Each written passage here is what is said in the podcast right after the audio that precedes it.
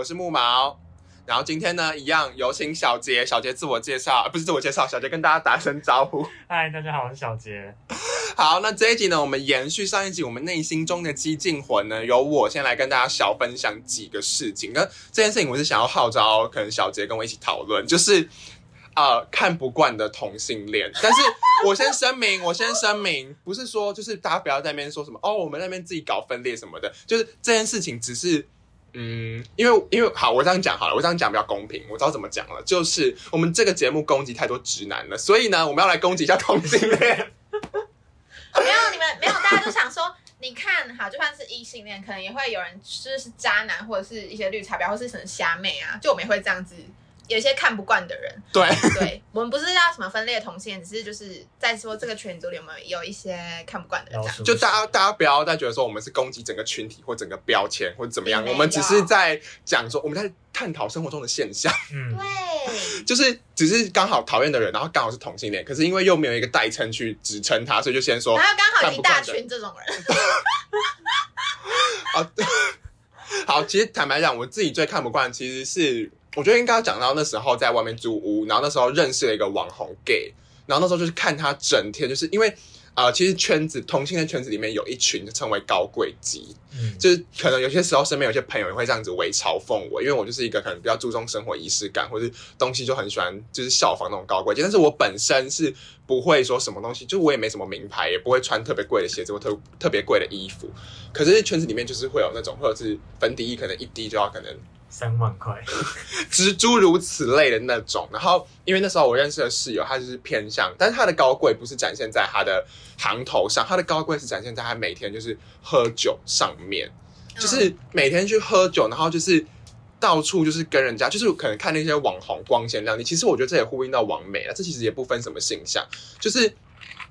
每天去跑趴，每天各种酒局，然后呢喝醉就在那边大垃圾，然后呢就是回家吃掉之类的。我就会觉得，就是这当然是他的个人自由，可是有些时候就是他可能会想要你跟着一起他去，跟着他一起去做那些事情，或是跟你跟着他一起去跑趴。这个时候我就是会先远离。就是我觉得他要这样去做，就是纯粹是个人在，因为我觉得有些时候太激进，就会变成说，哦，那是别人的事情，然后你还一直要去批评，到最后身边的人也会听得很烦。但是我觉得这件事情是，比如说啊、他一直要你去做什么事情，然后一直要你去跟他 social，就会觉得很烦。然后加上看到他们的版面，就是每天都是在那边一直喝酒，然后就是。讨论的事情或是在乎的事情，就是哪一间酒吧有没有打折，也不，他们不会在乎有没有打折。哪间酒吧有没有什么活动，他们钱那么多也不在乎有没有打折，就是诸如此类的。然后嗯这个是属于比较偏高贵，然后有一种是低质感。我不知道这样讲会不会很 aggressive，但就是呃，这种这种看不惯，就是比较不会影响到我们，这就只是单纯想要抱怨，就是那种抖音地，就是那种可能会以偏概全了。哦，对，正好一边应看该是说就是他们拍的那种抖音都没有什么技术上或是画面上，就是不会很讲求那个拍的技术啊，看什么，他们就只是单纯可能想要秀一下自己的脸蛋之类，嗯就是没有什么意义的影片啦。就是可能就是对着镜头一个 wink，然后就结束了，嗯两、秒这样结束，或者是啊，可是这如果是帅哥，是不是就不会就是不会拿出来嘴了？我还是会就是觉得干嘛？你在干嘛？就是好，如果你今天是明星，我就觉得 OK，你要宣传自己嘛，你要宣传自己，所以可以接受。但是如果就是可能是一些默默无闻的人，只是想要卖弄自己的呃脸蛋吗？我就会觉得好好蠢哦。就是可能对，可是我觉得这是比较偏个人，这是比较偏，可能有人就就是有人就喜欢看，对，可能真的有人就是喜欢看。我觉得这个就比较偏个人，个人上的激进，就是可能会，可是我觉得就是朋友私底下讲，就是也不会特别拿出来台面讲，可是心里面会觉得说，你们就是拍这个干嘛？对，然后你们过这样的生活的意义在，可是就会觉得说，好了，那也是别人自己的事情，就是这种激进只是纯粹朋友之间的激进，也不会特别，因为他没有办法，他他也不足以上升成一个公共议题，就纯粹是个人喜好的问题。就如果你说好像，他今天可能某个人拍抖音，然后他是拍的很有质感的、很有技术的话，就看起来是很漂亮的。就抖音上面其实也有很多很厉害的创作者，，嗯对啊，对啊，对啊，就可以接受。可是就很多就是那种，就是搭个音乐，然后就就也没干嘛，可能看看镜头。我觉得这种看不惯应该源自于好像是在滥用这个东西，就这东西明明可以有一个更好的用途，可是他拿来做一些就是可能就是比较对，好，我不要再用一些词汇了，怕那个。老实说，我平常在看抖音的时候，看那些不知道不能理解的东西的时候，我就可以在我住处大笑。真的哦，然后哎我也会笑出为什么这样对待自己？我已经很怜悯了。而且他们是，就是通常点开留言就会发现他们同温层超红，对啊，他们嗯他们同温层很厚吧？就是对吧没看过这么正的，没看过这么我帅的。吓到哎、就他们同温层很厚，就可能可能我们看心里面觉得说下面应该会有很多酸民，没想到没有哎、嗯好，原来只有我们是酸民。对，可能其实我们才是酸民哦。好，但我们都没有去留言，我们只是心里默默对啊，我们都没有留言哦，就是还是不要人身攻击，只是心里面会觉得说，你？的人生花了这 这么多时间在这件事情上面。然后像补充那个高贵鸡，就是我不知道他们之前是听谁讲，就是好像有些人就是为了要 social，为了干嘛，然后就搞到好像自己身上就没什么钱，就为了要去喝酒，为了要去酒店、夜店干嘛干嘛的，他说什么哦还要特地去接家教、去接攻读什么什么的，哦，真的哦，去贴补自己需要喝酒 social 的费用，我就觉得这样过得很没有表里不一耶，就是活得很光鲜亮丽，但事实上自己其实很辛苦。哦，我觉得这这这很多其实影子有演过，他就可能是为了要跻身上流社会，然后呢，为了要拿到那张入场券，就是把自己的生活过得很，就是反正就是很没有必要啦。嗯，对啊，就是我觉得，我觉得这种懂这种人。对啊，我觉得就是你如果真的就是收入很高，然后你想要真的在那个那个圈子混，那那那个很 O，就是没什么问题啊，就只是我们就是不同圈子的人而已。嗯但是如果就是你平常都已经过得很吃紧了，然后你还要让自己过得更吃紧，去去激迎合别人。去迎合别人，然后去怎么讲，戴上一个不属于你的面具那种感觉吧。我觉得，我觉得你刚刚讲那高贵鸡，他是大学生吧？嗯，啊他是大学生，还需要就他他需要参加这么多聚会让自己交朋友嘛？如果他自己本来就是一个还不错的人的话，就像是你没去宿营，你也不一定交会交不到朋友。他是为了交朋友吗？还是为了展现自己的财富或是人气？我觉得是为了交朋友诶。如果我我觉得说，如果是真的很好的朋友，一直去喝酒，这样可能就还好。嗯但是如果是为了交一些表面上的朋友的话，就觉得说很肤浅。嗯，好无聊哦。酒局通常都是表面上的朋友啊，怎么会哦？对啊，怎么会有就除了是？真的跟知心的朋友去喝酒，喝酒谈天这样子，嗯花点小钱是 OK 的、啊。嗯哼，但你这样入不敷出，好像有点太过了。就是他那边的朋友也不会陪他多久吧？我觉得在酒局上那种就是逢场作戏而已，嗯就是好了，大家就是我，可是我觉得就是也是鼓励大家就是多尝试，反正你的人生之后就是你自己。如果我觉得是一个会自我检讨的人，他就自我修正，觉得说哦，我不能再让自己这样过下去。人都会还是会有迷失的时候，我觉得啦。那如果他自己就是从头到尾就是没有想要醒的意思，就装睡的人叫不醒嘛。他如果觉得这样自己没没问题的话，就一样四个字：祝你幸福。嗯，然后接着想要跟大家分享，其实比较偏公事上的事情啦。好，我们先称这个这个人叫做 Dora，就是爱探险的 Dora，爱探险别人的底线，对，他爱探别人底线，狂挖他的地鼠。就是爱探到哎、我就觉得第一次看过，因为其实坦白讲，好，我先跟大家讲这件事情的缘起是，就是参呃，我跟小杰参加了一个活动，然后反正这个活动我就不细讲这个活动的内容，总之这个活动呢是。跟我们学校合作的，算是我跟我们学校合作的一个活动。然后呢，首先看不惯的第一个点就是，那时候是我跟小杰第一个报名。然后呢，他的活动内容也没有讲说需要找一个负责人，他就突然到群组问说：“你们这组有负责人吗？”然后没就然后问号，然后之后呢就再补一句说，那负责人就是小杰和木毛喽。说傻小，但是我当下就觉得说，好，负责人可能就是负责传话什么的，结果没有哎、就是什么事情他都是先来找我们问，可是他自己突然指派我们当负责人，然后又一直找我们处理很多事情，就是莫名其妙到。但是我那时候觉得说没关系，我们就是出来见见外面的世界，我就先吞下去。然后后来又发生了第二件事情，第二件事情就是。他一直叫我们，因为他说那个组我们这个组的人数不够多，他说我们学校的人不够踊跃，所以呢，他就一直要我们找人。结果后来呢，还有有一次直接在群组说，呃，我们需要八个人，请问你们还没有找到够的人吗？然后他说，如果找不到的话，我们可以帮忙哦。他说帮忙个屁！他这本来就他们的事情、啊。你们的工作，我们我们才帮忙吧。对啊，就是他们自己不检讨自己的曝光不足，或是管道就是没有办法触及到学生，然后还一直催我们赶快找人，然后我们已经尽其所能在找人，然后搞得好像你们帮忙找人是你们的施舍一样，嗯不是诶、是我们我们在帮，就是我觉得那个那些前置作业是他们自己要做好的吧？，对啊而，且我们也没有义务帮你们找人啊。整个逻辑很怪。然后第三个就是最怪，就前面这个两个就想说好先忍下，然后第三个我真的是，我觉得说我我可能预设说出社会的人应该都至少基本，你可能说可能会做错事情，可是我就觉得这个错已经是有一点让人觉得说你是在不尊重人，我自己觉得我是有一种不被尊重的感觉，就是。就是因为我们这个工作是会有酬劳的，那当然我们也都是因为酬劳的关系才加入这个 team 的。然后呢，那时候就是他就问说，那这个酬劳你们是希望说是直接哎直接，他说直接统一由某一个负责人收，然后呢分发给底下的组员们，还是呢各自汇款？那我们经过内部的讨论，他那时候是我记得是上午十点十八分的时候传这一则讯息，然后呢，我现在就是检察官，我现在就是那个很巨细，很巨细。迷。然后呢，我们就差不多十点半左右那个时间点，反正小杰在群组问，然后大家就达成共识，我们就是希望可以啊、呃我们交由我们各自的交给他们我们各自的账户的号码，然后他们各自汇，这样子对我们来说比较方便。嗯结果呢，后来我们就跟他们回报说，就是我们想要选择就是方案二，就是各自汇款。然后呢，他才跟我说，哎。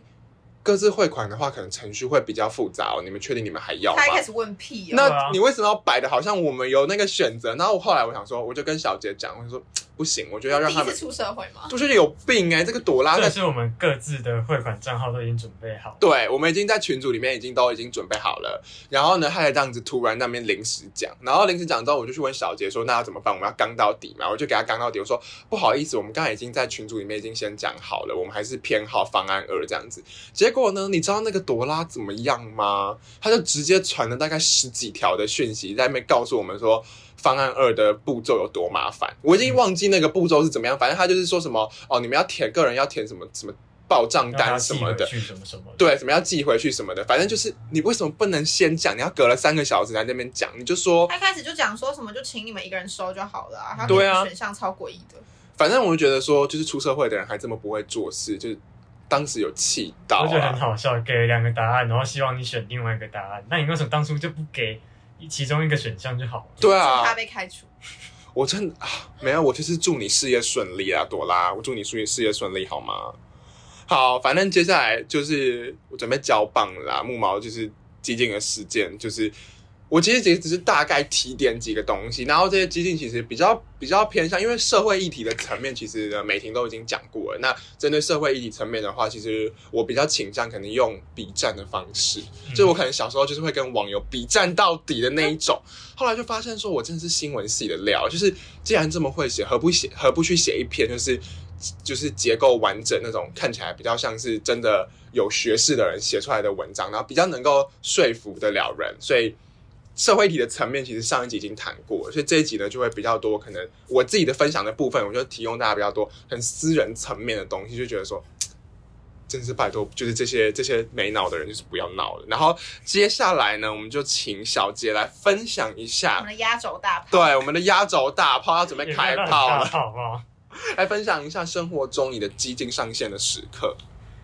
哎、好，那我先从第一个，第一个是嗯，比较偏向关于我母亲的事情，我 mother 这样，就是我的我出生的那个村吧，然就是我，们有一个传统，是每年会有一个在母亲节的时候会办理一个模范母亲活动，然后但起初我并不怎么怎样，但是我后来就想想，什么是模范？越想越诡异欸，对啊，母亲是一个 model 在那边，就是它是一个生产线，就是 把女人放进去，出来就是这样的母亲嘛。那所以所谓的模范母亲是有一定的规范吗？是什么？母亲规范一，你要洗碗洗得很干净；二，你要洗衣服多怎样怎样；三，你要照顾好小孩什么的吗？就所以那时候我就觉得，啊、那时候我可能已经，好像已经高三了，嗯，就觉得很不解。嗯哼但是因为基于就是跟家人的关系，我还是去参加了这个宴会这样子。啊，然后其实到场的时候，我看各个母亲们，就是不管是各个年龄层，因为可能有很老的阿嬷，或者是很就是我妈妈这个年纪的母亲也都有。然后我看他们脸上是开心的神情这样子，所以我也不好直接说什么，因为我也问过我妈，她也说，嗯，她觉得还蛮开心的，这样可以得到这个奖项。但那时候我就很不解，说为什么母亲要有一定的样子，而且就是感觉女性好像进了家庭就只有母亲这个身份而已，她啊，好像没有任何自己的名字就不见了，她可能叫妈妈妈，这种是像是如果你姓陈，然后你嫁给姓林的，你就变成对，你就林太太，你就变林妈妈、林太太，嗯，你自己的姓氏不见了，好像你的整个你就真的根消失了。随着你结婚之后就没了。哦可能爸爸要跟小孩称呼你的时候，你会叫他会跟小孩说妈妈这样子。哦，对，我对之，前有讲过，他有超讲过他觉得很诡异为什么？就是他还是个人啊，他还是有他的成长历程。然后这样感觉就是这个人就被抹灭掉，就就只剩女，就是只剩母亲这个身份在。嗯嗯一方面是我觉得很心疼我妈，就是觉得说她是一个嗯事业有成的，然后她学历很高，嗯那为什么到最后好像他只剩母亲做得好母亲这个职位的感觉？嗯所以我就，然后另外一点就是我很生气的点，是因为我我奶奶同时也有得到这个奖项，然后主持人在介绍我奶奶的时候，这也不只是我奶奶，他介绍很多人的奶奶，就说这说什么，嗯，这位奶奶她生了几个几个小孩，为什么什么家有什么提供了很大量的什么大量子嗣什么什么的，生产工具。生产工哎，具这我也会的感觉，感冒生气，这你也会生气，就很诡异啊。但它是一个繁殖的机器，有点像使女的故事里面那种。嗯就是很就是很很传统的观念，就是会觉得女生结婚之后，你就是要把自己的家里顾好，照顾好家庭啊，然后好像就是你就是完全没有自我，不像是男生可能还要打拼自己的事业啊，还是什么的，就很。就讲他男生好很辛苦这样，然后女生好像不需要去做这些事情。嗯，然后就觉得女生把家里打理好是应该的，你就是要守好自己的本分。而且我阿嬷她之前就是有一次在看八点档的时候，反正就是八点档不是会有一些就是女总裁吵架，嗯，然后他就说什么，他就他是用台语，他说什么你你以后不要不要那个事业做那么大，什么女生就是要把家里顾好，去当什么总裁干嘛？然后他讲一讲，嗯他讲说什么，现在现在总统是那个什么蔡英文是女的，她她尿尿可以射在墙壁吗？这种这种，啊尿尿为什么跟尿尿有关系？因为只有男生就是尿尿才可以抓到墙壁，他就是意思就是说女生不可以。不可以有那么大的权势，嗯就是女生你就是要该该该就是好好对对对对那种感觉。哦，哦，然后他他还有讲到一个是，他称呼我阿妈首富德，手三从四德，我火起来了、欸，真的会气死哎、边吃那个东西边吐哎、内心在吐。气死哎、我真的气死哎、什么是富德？什么是三从四德啊？这种老一辈的观念可以不要带到现代的。啊，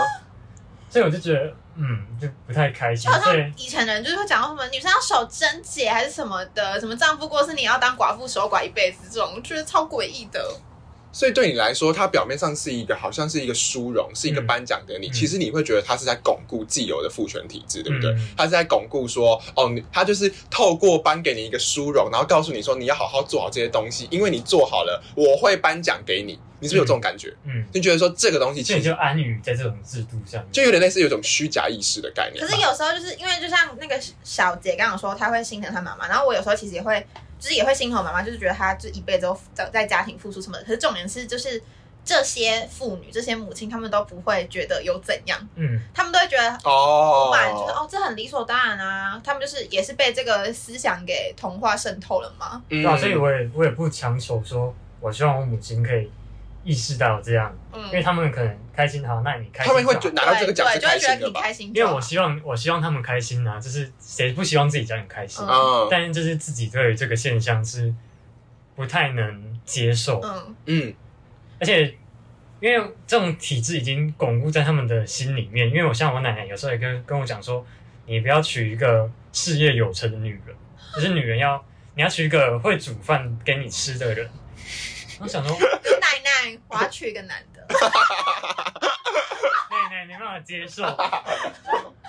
所以就想说，好，那不能够改变，那我就先接受，但我自己心里面知道嗯有这个现象存在着就好了。对，我现在也是这样子，因为就是觉得要强迫他们接受，其实也太难了，而且其实蛮残忍的，因为他们的世代，他们就是这样子。嗯，或许他们真的没有敌意啊，我我觉得，我觉得这个 generation gap 就是一个 就是可以用其他方式啊，可能是可能像我妈，她就是可能花很多时间在家庭上，就可能会想要帮她培养其他的兴趣还是什么的，就是也让她有自我存在这样。像我妈最近听说，我们那边附近的国中有在开，假日有在开舞蹈班。嗯，然后因为我妈小时候很喜欢跳舞，她有出国比赛过，哇，哦所以她就觉得说，她就一直很，她就很开心跟我们跟我们家人分享说，哦，那个什么什么班那什么，就是很明确表达出她想参加。嗯哼，所以我跟我姐姐很鼓励她去参加，说，哦，你就去报名，不管你什么有没有认识的，你就去报名。嗯哼，嗯，反正不然你在家里面假日你也什么没什么事啊，那你就去报名，培养点新的兴趣，这样也不错啊。嗯，对啊，有新的交友圈什么之类的，对啊所。以就觉得，因为我之前也会很心疼我妈说没什么朋友的感觉，嗯，真的，我也会这样。嗯。对啊，所以就是说做一点自己的休闲活动好像也不错。嗯，就是对于这件事情激进归激进，但是对家人就是要就可能另外一个相处的方式，因为就是不可能跟他们直接就吵起来，对超他们是这个思想的受害者。嗯。然后如果我们现在又要很激进的跟他们吵这件事情，他们其实会伤害的哎、说不定他们会觉得说什么啊，我我明明就觉得这件事是一个好的事情，嗯然后你还什么就说这件事很不好什么的，就可能要、嗯就其他的方式啦。嗯，就吵起来反而本末倒置了，因为毕竟你也是为了他着想这样子。好，那讲第二件事情，第二件事情比较偏嗯，怎样？这种触摸吗？我不知道哎、就是也是也是有关社群软体的使用这样子，就是怎么讲？因为我就是前提提一下，就是我高中社团也是某种大社的公 公关活动，这是一个负责跟其他学校交流的一个职位这样子。但是好，主要就是我觉得说我个人就是很不适合公关这个职位，毕竟我就是很爱嚼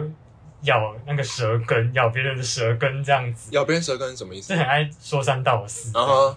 然后我很容易被别人踩到底线这样，嗯，所以我一开始觉得说我很蛮不适合公关这个职位的，但是刚开始这样做下来，我就觉得嗯，一切都过得很好，原来没有想象中的这么可怕。嗯直到我以为退干，这不是退干，就是我们的任期过了之后，我以为卸干了之后，好像一切都会明朗起来，就是有这种不会有带有这种压力在。结果后来，因为你知道，就会有打公关这个传统，嗯就是高中就是生啊要追，踪一些有色的公关、或是干部。对，甚至是就是为不认识。了为了增加自己曝光度，增加自己学校曝光度等等的去做的一个行为这样子。嗯然后就是因为这种东西就比较表面一点，你不很不容易去直接认识那个人，哼，嗯所以就可能知道哦，知道对方是谁，这样我们就 OK 就好了，我们都有彼此心照不宣，就是有知道这件事情这样子。然后有某次就是嗯，某某间学校的干部，就是我不我也忘记他是干部，反正就是因为我就想要在退干之后，想要把那些不认识的人，就是移出我的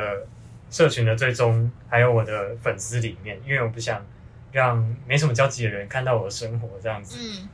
所以我就把那个人移除了。然后没想到移除之后，我忘记是好像是我朋友还有追踪他，就截图他的现实给我看，就没想到他是发现实公审我，他就发一篇那种 IG 粉丝追踪器啊、的那种，会下来这个软体都是智障吧？这那个软体通常还要付费，啊，是哦你，要付费去看有没有人退追你，我就不解。然后那时候我整个人就哑起来，因为那个人他的内容，他现实的内容主要是说，因为他在任期内他就先退出干部了，他不当这个干部了。为什么在我退出干部之后，你就要马上马上退追我呢？我们之前的交情都不算什么吗？是有什么交情？我心里想说，我只是跟你自我介绍，这样就变成说你是我家人了吗？还是怎样吗？嗯，就不代表什么啊。所以我就整个人就是很，我就是很冲崩，我就压起来 就，冲崩。我就先在我的挚友里面骂了一波之后，就理性化、冷静下来之后，我就发了一篇公开的现实说，就是我就写了两点说，一就是我不认为我们彼此自我介绍这样子就构成了友情的要素，友情应该是有更坚固的构成才可以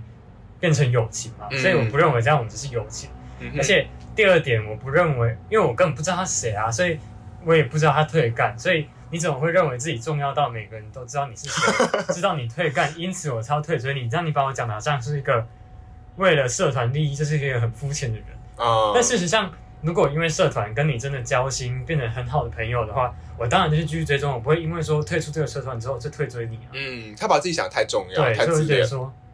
但那时候也是出言就是很重啊，就说什么 可就能很爽啊。脑袋还是要进步。可是会在意别人退追你这件事情，我就会觉得很对啊，你会觉得没很不必要哎、吧？我觉得超不这解的。那只是个数字啊，对啊，啊，而且会退追就代表觉得不熟啊。而且想想追踪谁，不是是自己的自由。对啊，嗯这这从以前到现在，就是有人叫我说，可能就说什么，哎、谁谁谁跟我说你没有回追他爱，然后我心里想，干你屁事！对啊，这干你屁事！我想追踪我有兴趣的人，我想关注的人，这不就是社群人体是追踪的这个初衷嘛？对啊转变成一个什么？情绪勒索，这是一个社群巩固地位的一个，有一件事情哦，对啊。超诡异的。好，这是这是第二个激进的点。但这个是真的是蛮蛮常发生的啦。然后第三个点，我觉得说，我觉得是最近还蛮 热度还蛮高的一个点是，Oh my 因为！大家最近都很喜欢拍底片，底片就是重出江湖这样。因为我个人也有在拍底片，但是我也没有说很有经历，也很懂怎么。嗯，怎么拍啊？怎么冲片、洗片等等的，我自己个人也不是很懂。毕竟我可能也只拍了三年左右吧，所以我也不敢说我很有经历等等的，所以我不敢大放厥词。但是最近在某个 FB 社团底片小什么什么的 社团里面，时常会有一些过度吹捧一些业余的摄影者。就是当然，这个社团的初衷是让你分享，嗯哼，但是好像要有一个，还是要有一个门槛在。嗯就，是你可能构图有多好，或者是你拍出什么真的很有意涵的那的东西，不只是我这样想，我的摄影老师也这样跟我说。如果摄影你还需要你的文案来辅助的话，哦，这个我听过你。需要你需要文案，别人才可以看得懂看得懂你的摄影的话，那基本上你的摄影就是没有到太成功这样。哦，对啊，所以文案基本上只是一个辅助的功对能。对对对对对，这个我是。所以我就觉得说，因为现在很常会有人拍一个很不知所云的照片，可能整个模糊或者严重晃动哦这样子，然后就是看得出来可能是技巧不到，或者是然后他们还说是故意的。对随意乱拍，就会说自己是故意这样子拍，然后用用自己的文案来合理化这个行为。很好笑哎，举例来说，就是有人说什么，那个文。案就是打记忆中模糊的你，然后你可能说哦，好像很有诗意，就是哦，可能哦，我们分手了，我们渐行渐远，你在我记忆中慢慢模糊，然后哦，好浪漫哦，好有诗意哦。但是其实看那张照片，好像是某个美术馆、博物馆之类的吗？然后这是前景，这是一个模糊掉的女生，嗯，然后背后这是一个某个艺术品之类的或装饰品。嗯在那边，然后他这是他的焦点放在那个装饰品上面，然后想说，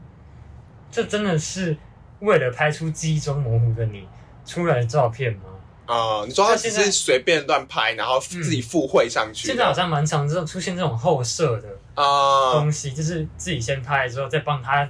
补充，帮他圆一个谎。嗯，帮他圆场，帮他圆就觉得说。好像好像讲出来，大家就觉得说，哦，你一开始是这样想，后，你很杰出、很高超这样子，啊。但事实上，懂的人可能就觉得说，你只是快门没有对，快门，或是你对焦环没有转一下之类的。但我觉得这个真的蛮蛮有必要要讲的，这真是太多这种人对啊，了。就是应该是说那种人会以为自己很专业，但其实嗯他根本就称不上专业，所以他会有一种我觉得他们不，知道自己的看板其实在这个在哪里。对对对对就是我认为主观是需要建立在一个有技术基础上面的。哦，就是你有技术基础，你了解整台相机要怎么运作之后，你运用你活用这台相机去拍出这样的照片，嗯那我觉得 OK，主观就是 OK。但是如嗯，果你真的不懂，然后随便拍出来，然后去用一个 caption 来帮你圆谎的话，会觉得很假白啊。对啊，就如果你今天，是发一张可能你拍失败的照片，然后你可能说什么，就是你直接承认说什么哦，这是什么练习底片过程中不小心拍拍错那这样就。承认说，哦，对你这样子是很很棒啊。对啊你，练习，你承认错误，嗯你要进步，这样就很棒啊。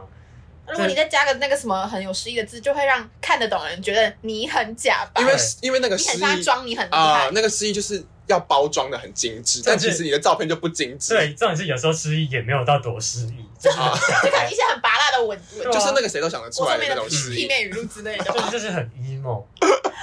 就大家都很喜欢用一些很 emo 语语录来博流就太量。为赋为赋新词强说愁嗯，了。然后底下就会有大家留留言什么处处处，我后来才知道处是 true 的意思，真的是还很多人就是因为这个事件之后会呼应。大家什么时候开始这么在意摄影对不对焦、清不清晰？我以为摄影在乎的是美感，然后他同时发了一张没有美感的照片。我说你站不住脚了，姐，你完全你的脚是骨折状态。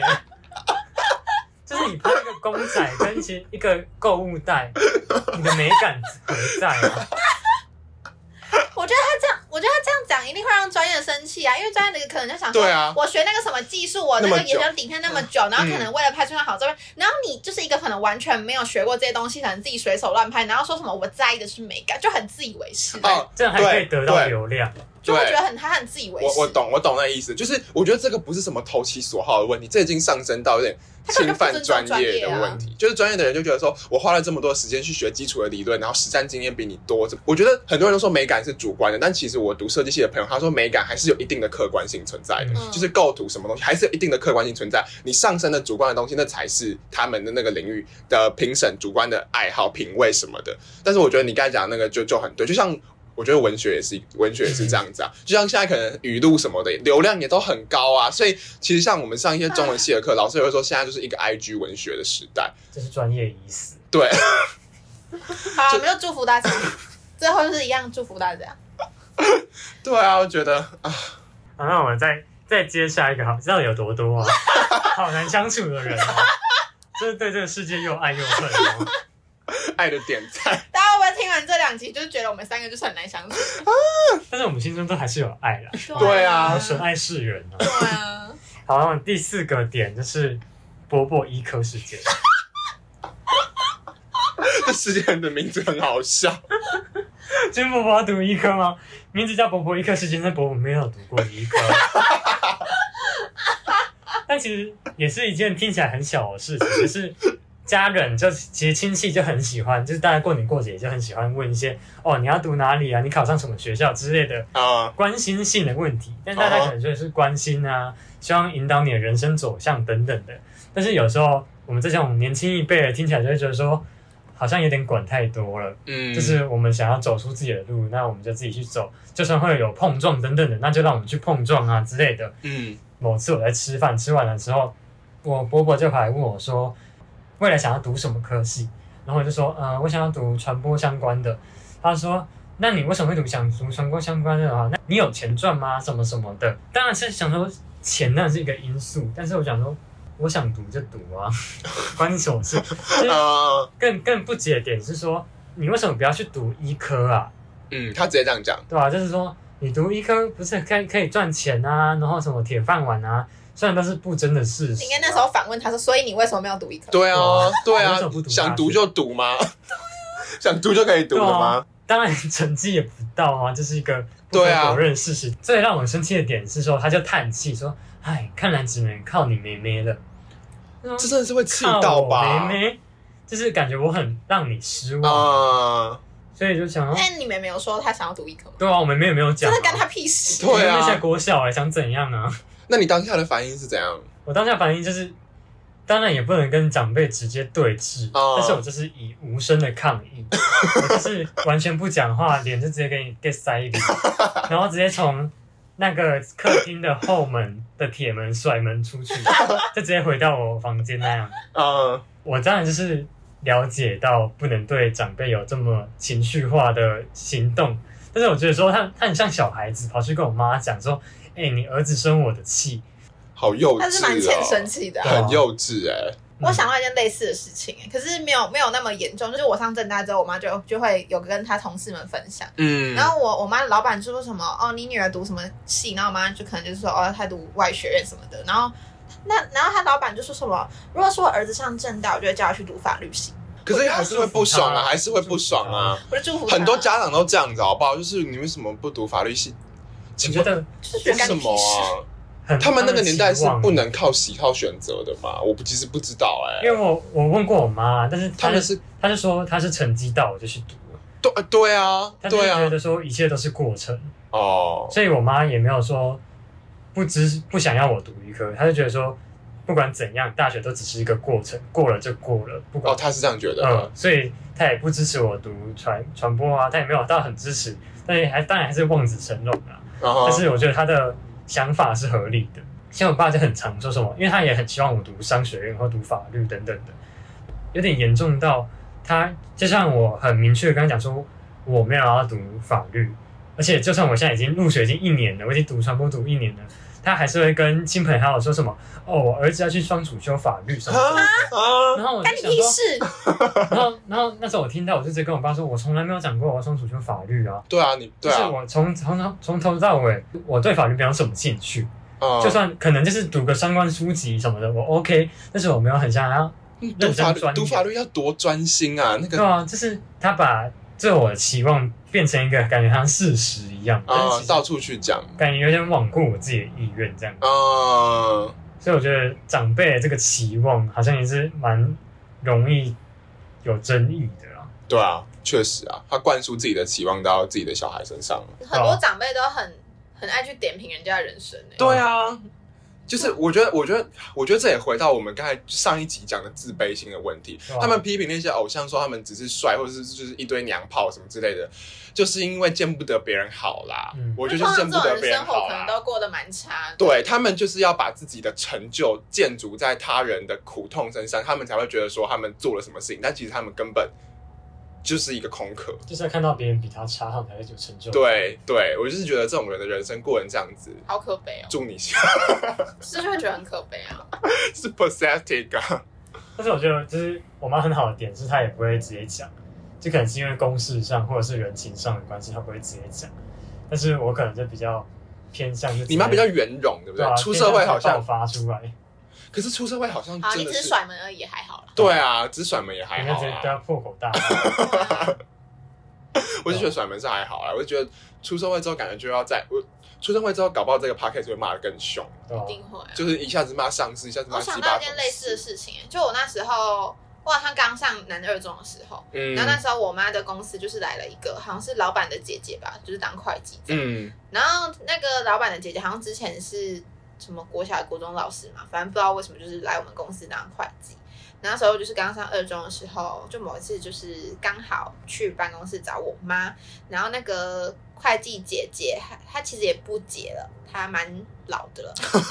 可能大概我不知道姐姐了四五十岁吗？还是反正就是可能四十几岁快五十岁那种程度，她就开始跟我说什么。啊，你上南二中，我跟你说啊，什么大学没有上什么台城金标证的话，以后出去真的都不用想说什么要找什么好的工作啦，还是什么的，就是开始跟我灌输这些观念。可是其实我那时候觉得超诡异，就是他跟我讲这些干嘛？我才高中，然后就他这样子就讲的很像是，就是你就是一定要上顶大，不然就是你上其他的大学，你就是会没有出路，你的人生就是只能这样子了。然后我就很无言，啊，你有你有回吗？你当下有回？没有，就是一句话都没有回，我没有甩门，我就是我就是完全没有回他，因为其实我因为他就是真的是标准的那一种很爱批评人家人生的，就是。哦，哎、但是我跟他也不是说什么夺手还是怎样，就是又没什么交情，就是只是听闻我上南二中就开始说什么哦，你以后一定要上什么台城青交证啊，不然就就，而且我觉得他讲的语气很很唱衰我的感觉，哦就好像觉得你就是不不可以上顶，你就是不会上顶大还是什么的，你以后出社会就是没出头什么那种感觉。而且因为他他儿子好像就是成绩蛮好的吧，还是怎样？哦，插个话题，就是某一次他儿子，因为他很爱在公司炫耀说什么他儿子什么资料班的，然后而且他儿子好像比我小一岁，然后某一次因为我暑假会去我妈公司打工，他儿子就是刚好也有来。可是他他儿子不是来打工，就是来找他妈妈。然后他儿子就在那边说什么啊，我已经会那个什么三角形面积怎么算了什么的。我想说，可是他小关我屁事，就是很想，就很像在我面前瞪他多厉害了嘛啊！虽然我小你一岁，但是我会的东西比你多，说的比你好那种感觉，我觉得很。诡异的人哦。对，然后他妈妈跟他他儿子，反正他们俩就是诡异二人组。然后有一次很好笑的是怎样，就是他儿子好像在外面乱丢垃圾，丢到别人家，然后被人家就是用监视器调出来，然后直接传给他妈妈还是怎样，就让他妈妈很丢脸。那时候听到这件事情，我真是爽到不行，我就觉得就是就是要你装母亲才会就是教出这种儿子啊，那时候就觉得活该的那种感觉。但是我觉得你还蛮有礼貌的欸。如果我觉得被攻击到，我应该是会回嘴的。但是，但是你那个状况比较不一样，是因为他是你妈妈的同事，对所以你可能会担心说，我猜你如果跟的那个人跟你妈妈没有利益关系的话，你应该也是会回嘴，对吧？对啊，一定会啊！我就觉得干你屁事哦、但是你不回嘴，原因一定是因为你担心会害到你妈，对不对现在？就突然好想要打电话回去，什么我上正大了怎样？我上正大了，Hello，你儿子上哪里？可以讲出来听听吗？越想越不爽。对，就是有些长辈，我就是真的很无法理解，就是会觉得三条线先下来这样子。可是他自己他自己的工作有算是很很好的工作吗？会不会他其实也是我们最后都一直要扯自卑，但没有说是每件事情都跟自卑有关系。但是我觉得他我也我也觉得，我也觉得他是，我也觉得他是那种其实对自己生活很不满吧，因为因为就听他说什么，他之前是老师，然后现在来我们公司当会计，可是其实因为我妈带的那个公司就是一个制造业的公司，也不是说什么当那干快就可以领很多薪水，可能就是普通的四四万块吧，就也没有到很多。嗯然后我是想说，他是他可能是发生了一些事情，所以才不能当老师吗？还是怎样？而且我觉得老老一辈的人都会有个观念，人家是之前是老师，人家当过老师，你就要尊重他。哦，他们就会觉得说，他之前当过老师，他讲的话就是比较重要，比较公信力。我觉得老一辈的人都会有这种观念。就我阿妈忘哦，我阿妈也是，就是知道说我妈公司有这样一个诡异的老女人老师存在之后，就可能我记得我之前好像就是有吃饭的时候稍微抱怨那个老女人，然后阿妈就是说人家是老师呢，什么你要尊重她，什么就想说啊，老师当成这样子，比学生还糟糕，就三条线直接下来了。对老一辈的人对对老师都很尊重，这是真这是真的。好，就这样，就是很多很诡异的老女人，就这样。那些看不懂的长辈，祝大家幸福，好不好？我们祝这些人都长命百岁哈。像我自己本身遇到的，我我印象的是没有到攻击，可是他会一直唱，有点微唱衰。比如说像那时候我高三升大一的时候，我是去一间补习班打工，那个电话工。然后最后要离职的时候，就那时候要上正大要离职的时候，他就说你要好好读书呢，不要像我们做这种工作，就是一种感觉好像有点可怜嘛。后来他说，那你以后想做什么什么之类的，我就跟他列举了几项，比如说。呃，什么？我想说，有想过，如果我这个东西没有出路，他说，我可能说记者，他可能就会说，哦，那个很忙很累耶。然后呢，我如果说，呃，还是要像爸爸妈妈一样去大学教书，他就说，你要读到博士，那个很辛苦啊。反正你讲什么他都有。对然后我说对，之前有想过好啦，空少就，只能说干你屁事。然后他就说，可是现在 COVID 一停，那个什么空少赚不了钱什么的。然后我觉得说，就是因为你就是因为什么东西，你都要在那边讲说那个东西怎么样，你才会坐在这边当补习班的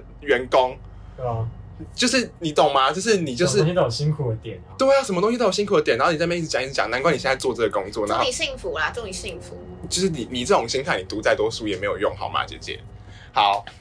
好激进哦，这集要这么激进作结嘛？就很多很讨厌的人啊，就很多很看不懂的人啊，